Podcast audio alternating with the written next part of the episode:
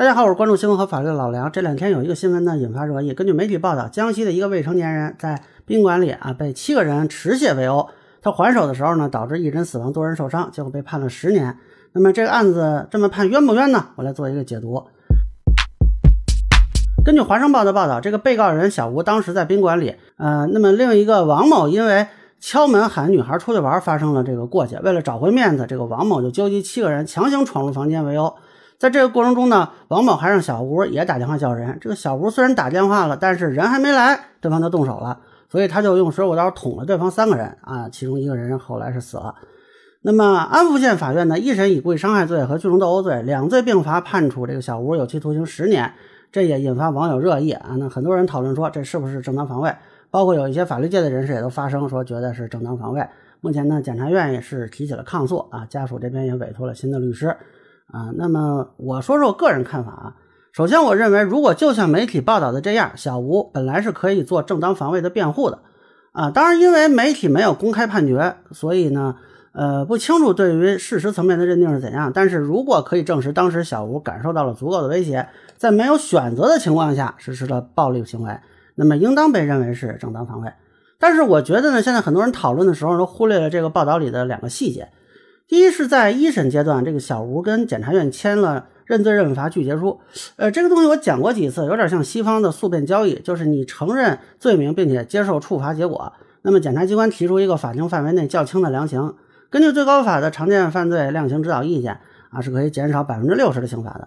但是呢，这也说明在一审阶段，小吴承认自己不是正当防卫，或者说至少是放弃了使用正当防卫辩护的权利。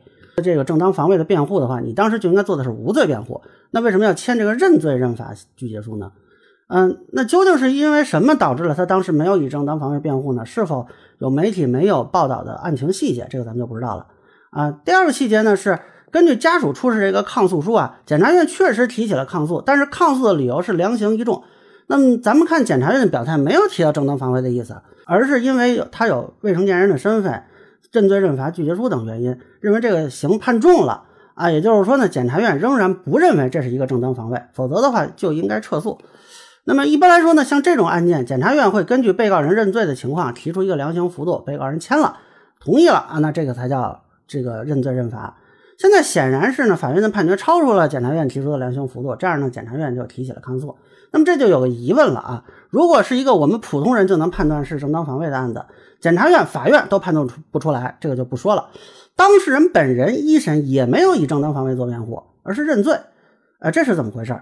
而根据报道看，一审呢他也是有律师的，他的律师也没有说做无罪辩护啊，而是同意了这个认罪认罚协议，那是怎么回事？那么至少从华商报的这个报道里，我们找不到答案。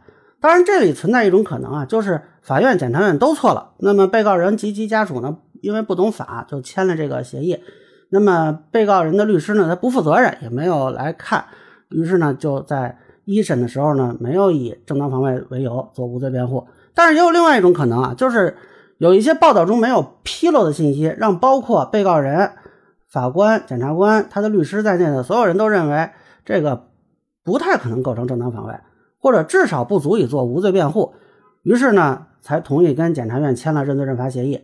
那么，但是被告人及其家属在一审没有得到检察院承诺的这个量刑幅度之后，找了新的律师，提出了正当防卫的这个诉求。